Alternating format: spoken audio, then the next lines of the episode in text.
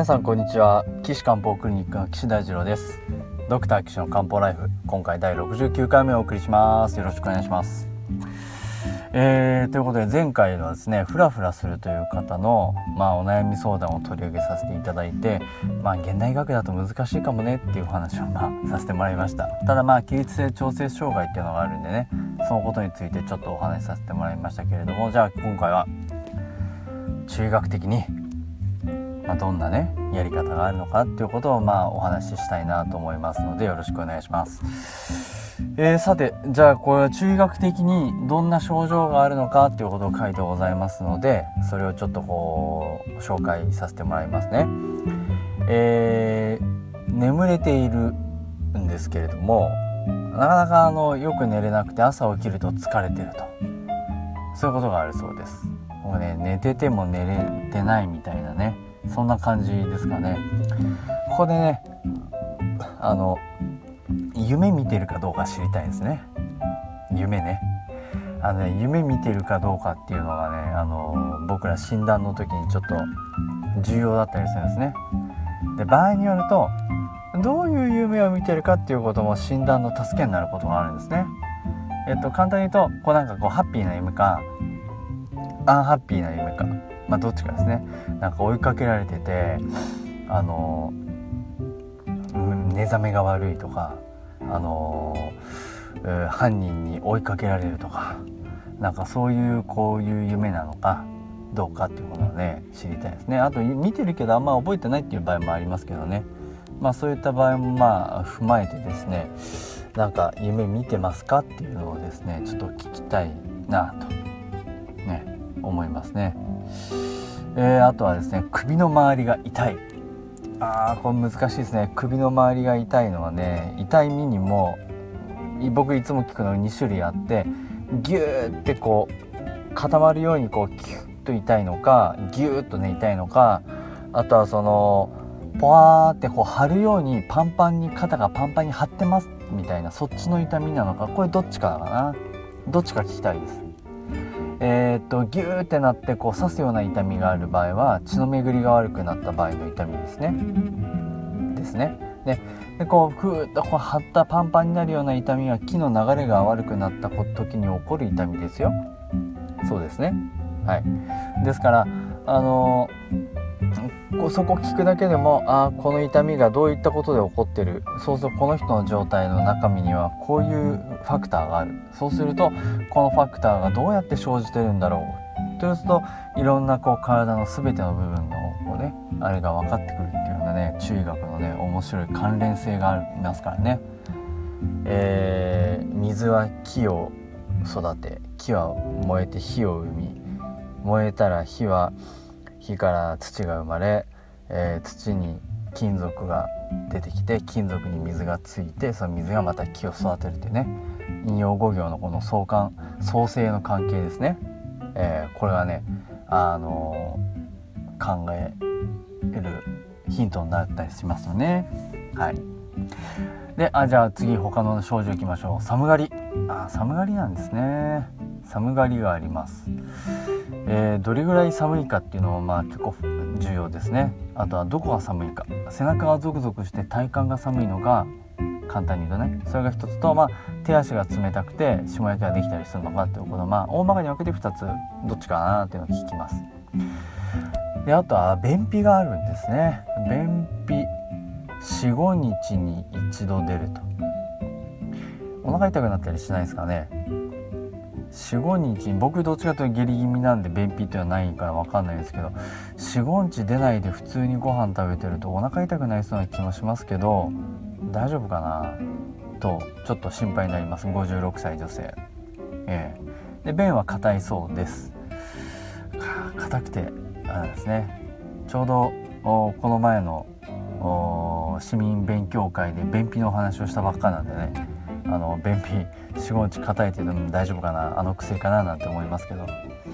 であとはあ顔にかゆみをがあってでそこは湿疹ですと。でちょこっとあると、ね、そういうことはそうです。ああこれね顔のどこにあるか知りたいですね。これなんでかっていうと経絡が走ってるじゃないですか。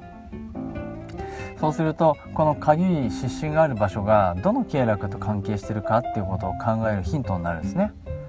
でそのどの経絡かって分かるとその経絡がどの臓腑につながってるかっていうことが分かりますよね。そうするとその臓腑がどれとどれとどれとどれの臓器と関係があるかっていうことを推測できるじゃないですか。なのでねこれ場所どこにあるかなっていうのをねちょっと知りたいかな。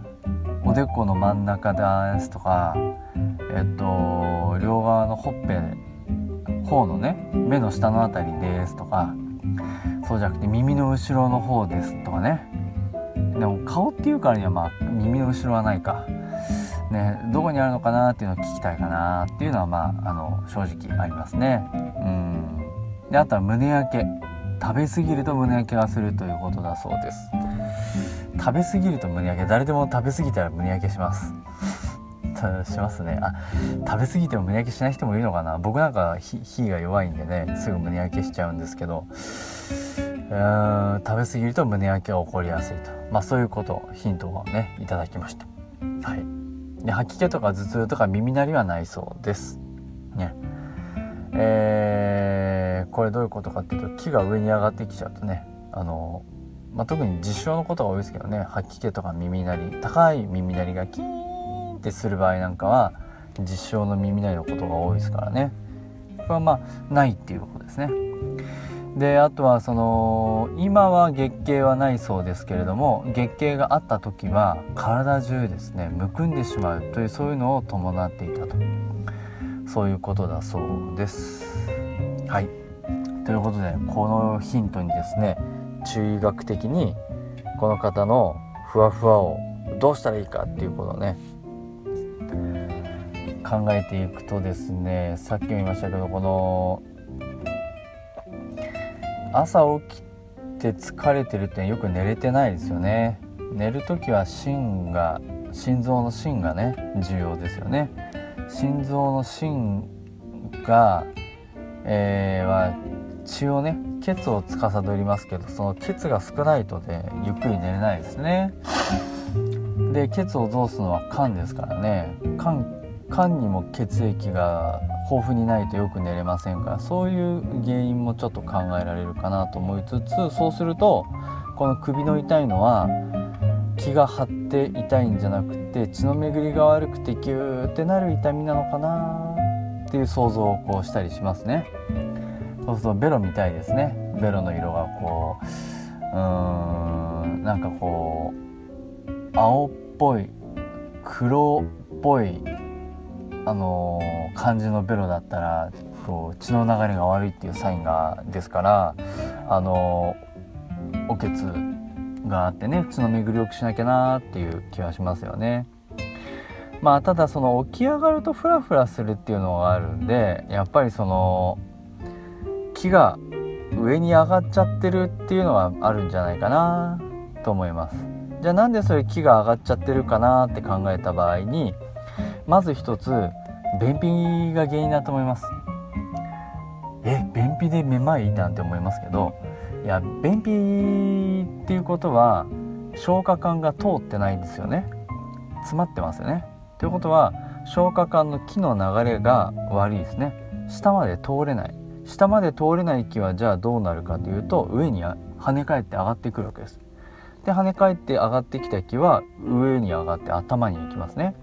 で頭に行ってあのー、耳鳴りとかめめあいとかねあのー、ふわふわ感とかこう出てきちゃうわけなんでまあこれ多分ね便秘でを通してあげる治療がまず絶対必要です。ね。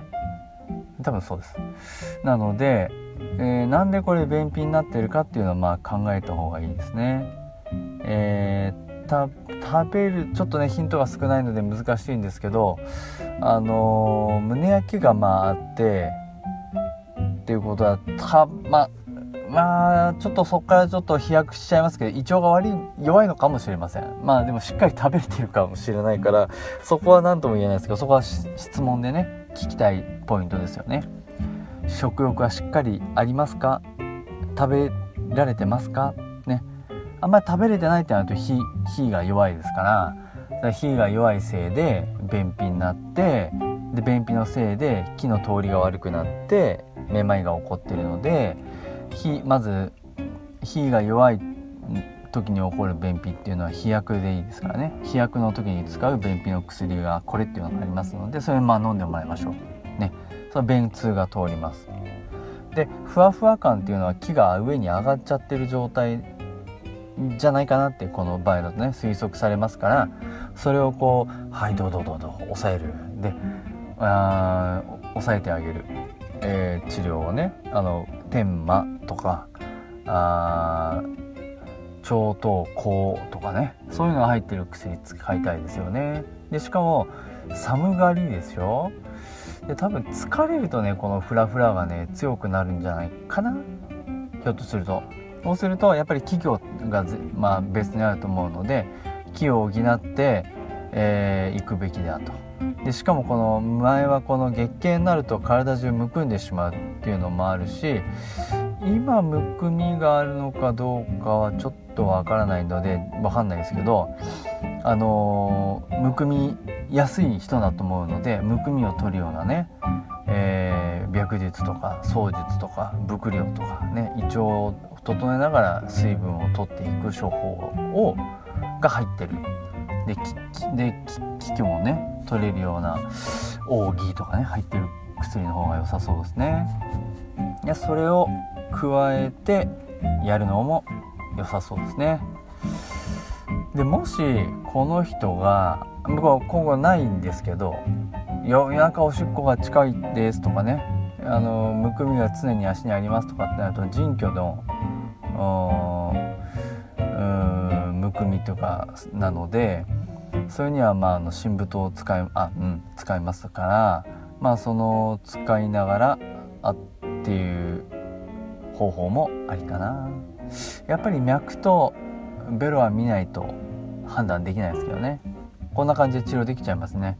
で経絡だツボの、針治療するんであればまあ多分上にパーって上がっちゃってると思うんで静脈を使ってこう治療してあげたいなと思いますね。静脈気形八脈ね。ありますけど静脈。あとは脳みそにあの原因がある可能性が考えられるので脳に行く経絡は特脈ですよね。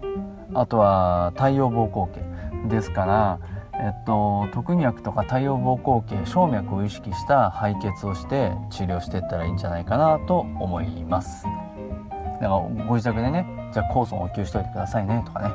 そういうアドバイスもできるわけですよね。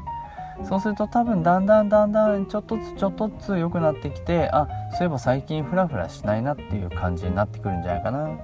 こういうのは急にパッと良くなるっていうよりもだんだんだんだんちょっとずつちょっとずつちょっとずつ良くなってくるっていうパターンなんですからね。これぜひねあの治療してみてください。ぜひ漢方のね先生のところね相談に行ったらいいと思いますよ。さあその漢方の先生できるかな？この症例。なんちゃって考えてます。え私のところね治療に来ていただいてもいいんですけど私のところはですねあの予約制になってますのでホームページの U からお問い合わせお願いします。えー、ホームページの URL は高崎漢方人道 .com です。takasaki- tak